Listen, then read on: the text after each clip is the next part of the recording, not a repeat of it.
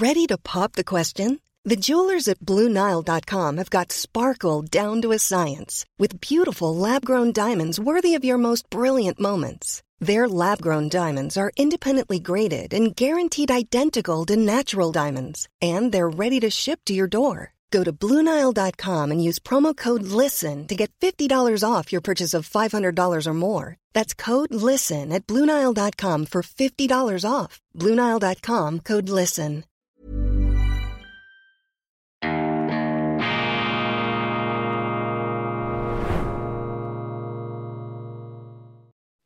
Grüezi miteinander. Ganz herzlich willkommen und einen wunderschönen guten Morgen, meine sehr verehrten Damen und Herren, liebe Freunde aus nah und fern, vor allem in Deutschland und in Österreich. Ich begrüße Sie zur internationalen Ausgabe von Weltwoche Daily, die andere Sicht unabhängig, kritisch, gut gelaunt am Freitag, dem 23. Februar 2024. Der Mensch neigt zum Übermut. Das ist sozusagen die Größe, aber auch die Tragik unserer Gattung, dass wir über uns hinaus denken können, uns von der Unbegrenztheit der Gedanken, vom Idealismus davontragen lassen und dann eben auch abheben, zur Arroganz und Überheblichkeit neigen. Und mir scheint, dass gerade in der heutigen Zeit diese Eigenschaft besonders deutlich sich äh, zur Geltung bringt. Wir leben in geschichtsvergessenen, in geschichtsblinden Zeiten. Die Menschen glauben, alles abschütteln zu können, Traditionen, das christliche Erbe, die Erfahrungen früherer Generationen und in einer größenwahnsinnigen Selbstüberschätzung da aufbrechen und sich einbilden, alles erreichen zu können nach dem Motto, wir schaffen das, aber die Menschen schaffen es eben nicht. Sie landen immer wieder im Elend ihrer Irrtümer, aus dem sie sich dann wieder herauszurobben haben und kaum hat man den einen Irrtum überwunden, galoppiert man bereits zum nächsten. Und die Bibel, diese Grundlagenschrift unserer Kultur, würde einem da ein paar, ja, sinnvolle Verkehrsampeln vor die Augen stellen, die eben die Menschen warnen, nicht abzuheben, schön demütig und bescheiden zu bleiben. Und deshalb empfehle ich Ihnen hier in einem ganz wilden Assoziationssprung einen Film, einen Film, der vielleicht geeignet ist, ein bisschen Geschichtsbewusstsein und vielleicht auch ein bisschen Demut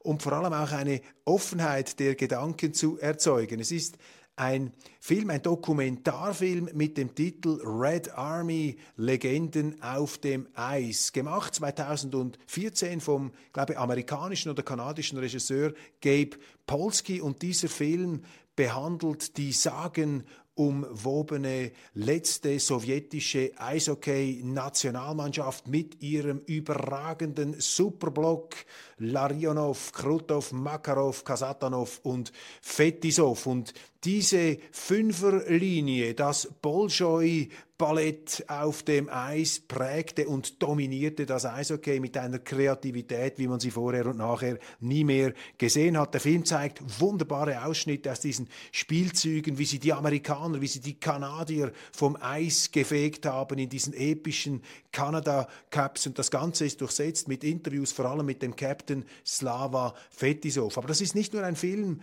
für Eishockey-Begeisterte, sondern dieser Film öffnet auch einen Blick in die untergehende Sowjetunion und in die ganze Unmenschlichkeit und Brutalität dieses Systems, sodass man merkt da als wohlstandsverwahrloster Westler, was für fürchterliche Erfahrungen die Russen durchmachen mussten. Selbst die privilegiertesten Russen, dieser Fünferblock, dieser Atomblock, das waren Freunde, das waren engste Weggefährten, aber die Verwerfungen der damaligen Zeit haben sie dann auch zum Teil gegeneinander aufgebracht. Heute reden sie wieder miteinander und Fetisov, diese überragende Persönlichkeit, dem haben sie ganz übel mitgespielt. Das war ja zu seiner Zeit vielleicht der beste Offensivverteidiger der Welt und er spielte zusammen mit diesen begnadeten Supertechnikern, die sich blind verstanden haben, aber natürlich auch ihr ganzes Leben fast sklavisch da dem Eishockey aufopfern mussten. Mich hat speziell beeindruckt die Person von Anatoli Tarasov. Den kennt man überhaupt nicht mehr. Das ist sozusagen der Rudolf Nureyev des ähm, sowjetischen Eishockeys. Nicht von seiner körperlichen ähm, Konsistenz her. Er war am Schluss sehr, sehr übergewichtig. Ich habe ihn übrigens noch äh, kennenlernen dürfen 1992 am Isvestia Cup als Sportjournalist. Dieser Anatoli Tarasov bei aller Massigkeit war ein leichtfüßiger, extrem kreativer Geist, der eben dieses Bolschoi-Ballett, dieses Eisschach entwickelt hat mit dieser tänzerischen Kreativität und Leichtfüßigkeit, die, wenn man den Film anschaut, fast etwas von einer Flucht hat aus dieser drögen, grauen Sowjetrealität. Also das Eishockey sozusagen als letzte freie Kreativitätszone, wo eben diese Politiker nicht hineinpfuschen konnten. Allerdings am Schluss dann mit dem Trainer Viktor Tichonov ist dann ein dunkelgrauer Funktionär da an die Bande gestellt worden. Aber das war dann auch die Zeit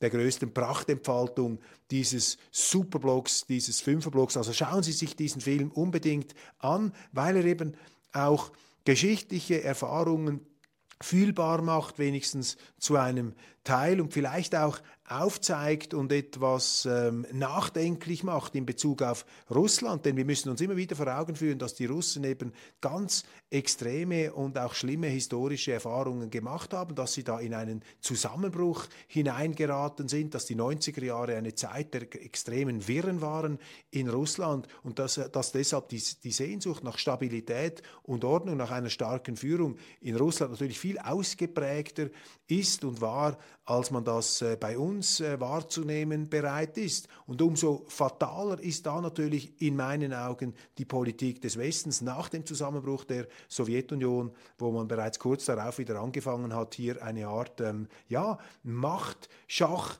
aufzuziehen mit dieser NATO-Osterweiterung, die eben das ihre dazu beigetragen hat, dass sich Russland nicht so entwickelt hat, wie es uns vielleicht gefallen würde. Allerdings eben Propaganda, passen Sie auf in den Medien, nicht alles stimmt, was man heute, vieles, äh, was man heute lesen kann, vieles stimmt eben gerade nicht. Schauen Sie sich das an.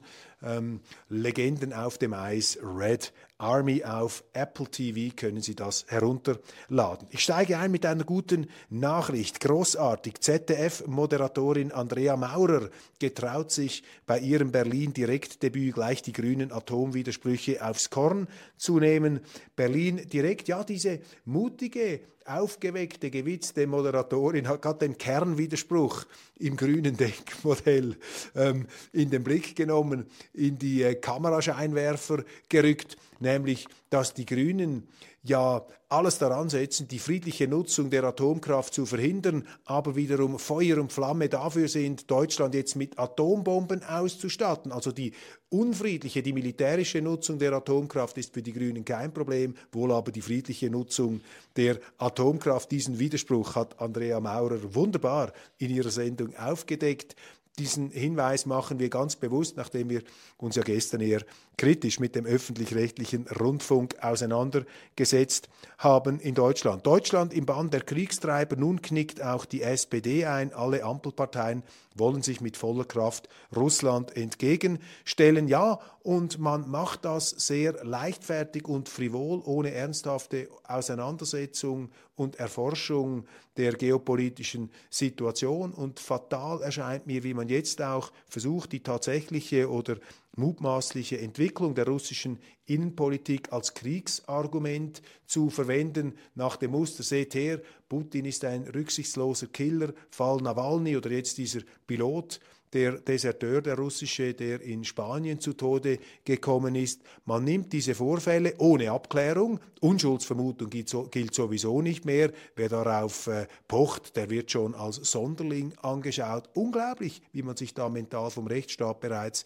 entfernt hat. Aber man nimmt es diese innenpolitischen Vorgänge zum Anlass, um das ähm, als Kriegsargument in die Waagschale zu werfen. Dabei gelte es zu unterscheiden ähm, folgende Ebenen. Erstens, wenn sich Russland tatsächlich in diese diktatorische ähm, Richtung entwickelt, es gibt Anzeichen dafür, allerdings hat der Westen da auch seinen Anteil durch dieses permanente Powerplay, dann ist das zunächst einmal eine Frage, die die Russen betrifft.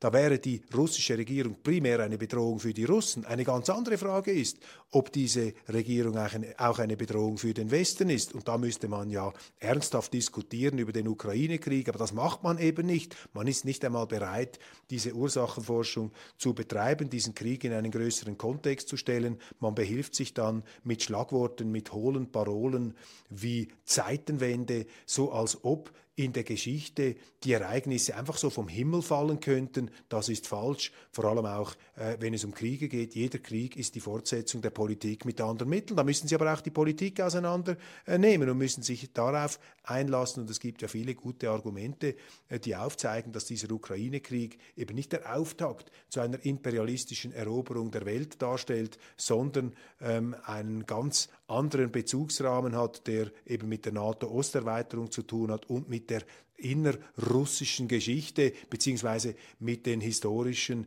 Eigenheiten dieser Gebiete. Fracker im Fusionsfieber. Amerikas Ölriesen machen sich fit für die Zukunft. Interessant da eine Meldung der FAZ, die vor One size fits all seemed like a good idea for clothes. Nice dress. Uh, it's a it's a t-shirt. Until you tried it on. Same goes for your healthcare. That's why United Healthcare offers a variety of flexible, budget friendly coverage for medical, vision, dental, and more. So, whether you're between jobs, coming off a parent's plan, or even missed open enrollment, you can find the plan that fits you best. Find out more about United Healthcare coverage at uh1.com. That's uh1.com.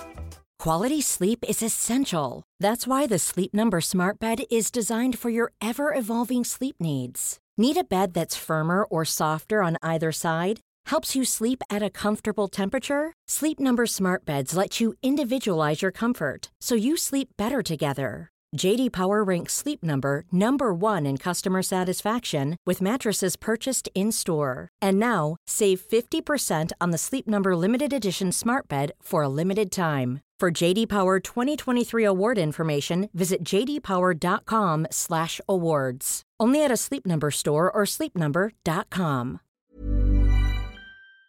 Vorstellung, dass Öl- und Gasförderstätten im Kampf gegen den Klimawandel wertlos werden könnten, hat im Westen von Texas wenig Zugkraft. Dort machen sich die Ölförderer gerade fit für eine Zukunft mit fossiler Energie.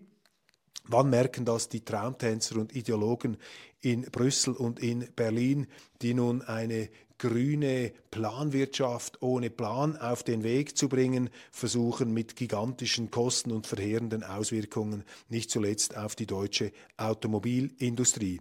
Im Osten liebäugeln 40 Prozent mit Sarah Wagenknecht.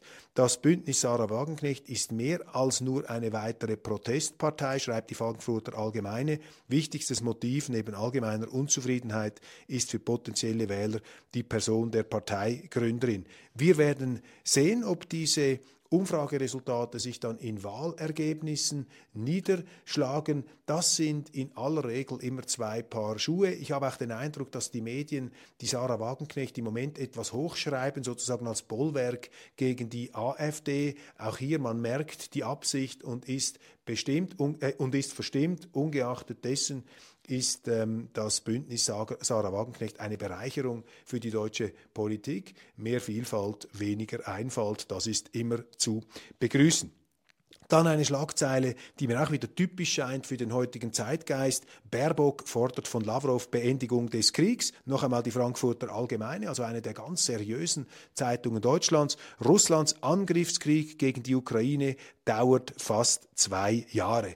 Da fängt doch der Betrug schon an. Was heißt da zwei Jahre? Wir haben seit zehn Jahren Krieg in der Ukraine im Gefolge eines Staatsstreichs und des Entscheids der Regierung in Kiew, dieser auch ultranationalistisch geprägten Regierung, die Ostgebiete ähm, zu beschießen, einen Bürgerkrieg zu machen gegen die abtrünnigen russischsprachigen äh, sprachigen und auch russisch-kulturell geprägten ähm, Gebiete im Osten vom Zaun zu brechen. Also wir haben seit zehn Jahren einen Krieg Und die Russen sagen nicht ohne äh, Berechtigung, dass sie diesen Krieg nicht angefangen haben, sondern dass sie in diesen Bürgerkrieg eingreifen, um ihn zu beenden. Ich meine, man kann das ja zurückweisen, man kann sagen, das sei finsterste Kreml-Propaganda, aber man müsste sich zumindest ja mal die Mühe machen, überhaupt diese Argumente zu entkräften Kräften. Wir haben seit zehn Jahren Krieg, wir haben sogar Friedensschlüsse gehabt, die der Westen erklärtermaßen nicht eingehalten hat, also nicht in guten Treuen abgeschlossen hat. Das ist eine Vorgeschichte, die man nicht zur Kenntnis nehmen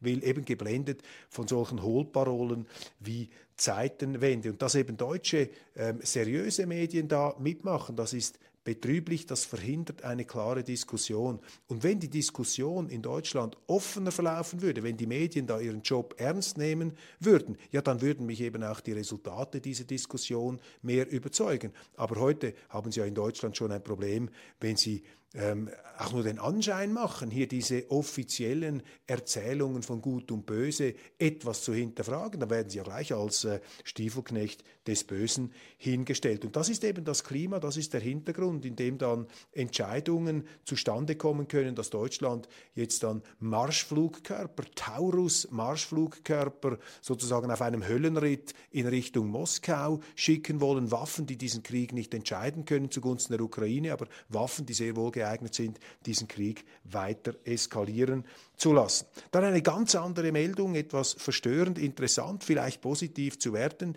Die Tokioter ähm, Börse, der Leitindex Nikkei, strebt seinem Allzeithoch entgegen. Ich habe mich gefragt, warum ist das so? Haben sich die Börsen losgelöst von der Wirklichkeit der Geopolitik oder aber ist es so, dass die Politik nichts zu tun hat mit der Realität der Wirtschaft, dass die Leute eben ungeachtet dieser wahnhaften politischen Zuspitzungsmanie und Konfrontationsversessenheit dass die Leute eben an der friedlichen Zusammenarbeit in der Wirtschaft festhalten und dass diese Börsenrekorde eben doch ähm, etwas widerspiegeln, was in der Wirklichkeit passiert, nämlich die Bereitschaft der Leute, ähm, miteinander zusammenzuarbeiten ähm, und sich nicht gegenseitig den Schädel einzuschlagen. Das wäre zumindest zu hoffen. Also ich interpretiere das positiv und äh, erlaube mir da eine gewisse Freude. Amazonas Regenwald, der Kipppunkt ist näher als gedacht. Das ist eine betrübliche Meldung, eine Studie,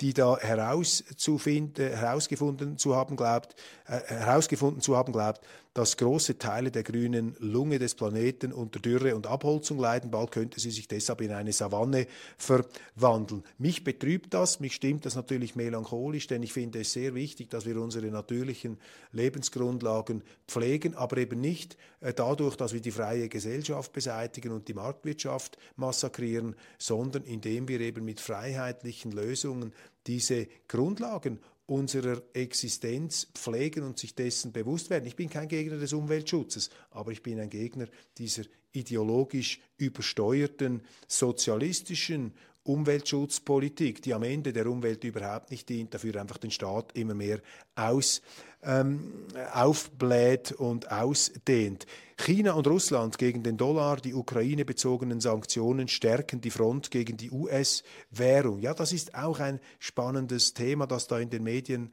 angesprochen wird. China und Russland sind Partner jetzt der ähm, multipolaren Welt gegen die Vereinigten Staaten von Amerika. Aber da muss man eben auch ähm, wieder historisch ähm, empfindsam bleiben. Die Russen und die Chinesen, der Bär und der Drache, das sind alte Gegner, das sind Feinde, die haben geopolitische Interessen, die sich überschneiden, ähm, die sich auch äh, rivalisierend gegenüberstehen. Die Chinesen sind sehr innovativ, aber sie wollen mehr Rohstoffe.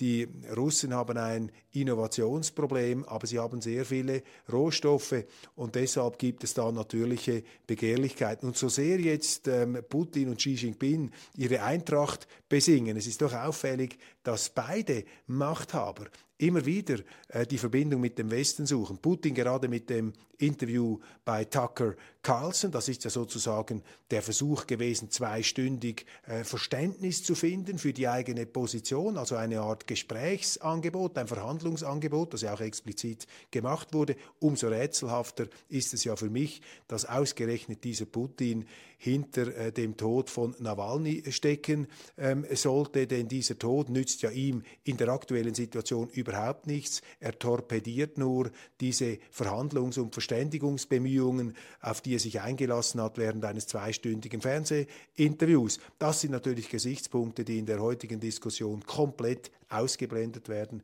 in unseren Medien. Aber natürlich muss man sie berücksichtigen, wenn man distanziert und sachgerecht einer komplexen Situation gerecht werden möchte. Frau, Männer, Kuddelmuddel, in vielen Demokratien darf man nicht mehr aussprechen, dass es nur zwei Geschlechter gibt. In Deutschland halten glücklicherweise die Fußballfans dagegen Harald Martenstein mit der berechtigten Würdigung des Common Sense, des gesunden Menschenverstandes der Fußballfans. Ganz zum Schluss noch ein kurzer Hinweis. Ich bin eingestiegen mit einer Filmempfehlung. Ich möchte schließen mit einer Buchempfehlung und einer Filmempfehlung. Ich habe dieser Tage gewürdigt den amerikanischen Schriftsteller John Williams, der zu Lebzeiten verkannt, jetzt aber doch die ihm gebührende Achtung erfährt. Er hat, äh, ich glaube, etwa vier Romane geschrieben, davon drei, die eine gewisse Berühmtheit jetzt erlangt haben. Ich bin dabei, den dritten abzuschließen. Wieder ein ganz anderes Thema. Den ersten, den ich gelesen habe, Augustus, fiktiver Briefroman über das Leben des römischen Kaisers. Dann Stoner, das melancholische Leben eines äh, Englischdozenten an der University of Missouri. Und Butcher's Crossing, dieses Buch handelt nun ähm, von einem Jäger im Wilden Westen, also eine Wild-West-Story aus der zweiten Hälfte des 19. Jahrhunderts. Ein junger Student von der Ostküste will da die äh, Wildnis erleben, tut sich zusammen mit einem Jäger und sie machen sich auf den auf die Suche nach einer mythischen Büffelherde, dies vor dem Hintergrund natürlich der nahezu Ausrottung äh, der nordamerikanischen Büffel zu dieser Zeit. Und auf diesem Weg steigen sie sozusagen ein in eine Höllenerfahrung auch der Gewalt und der persönlichen Obsessionen und Rasereien. Ein fantastisches Buch. Es gilt, glaube ich, als sein Bestes von John Williams. Und es ist auch verfilmt worden. Und seit dem 22. Februar, also seit gestern, ist das sogar herunterzuladen auf Apple TV mit Nicolas Cage in der Rolle des äh, Jägers. Eine Geschichte, die etwas erinnert an Moby Dick, ähm, diesem großen Roman von Herman Melville, wo der äh, sagenumwobene Captain Ahab sich auf die Jagd begibt nach jenem weißen Wal, der ihn am Schluss dann verschlingt in die Tiefe zieht. Mal sehen, wie Butchers Crossing ausgeht. Ich bin da in der Schlusskurve, will nicht zu viel verraten. Lesen Sie dieses großartige Buch oder schauen Sie sich den Film an. Man hat ja vielleicht am Wochenende etwas Zeit. Vielen herzlichen Dank. Das war's von Weltwoche Daily International für heute. Ein wunderbares Wochenende. Macht's gut. Auf Wiedersehen. Adieu miteinander und ich freue mich aufs Wiedersehen spätestens am Montag.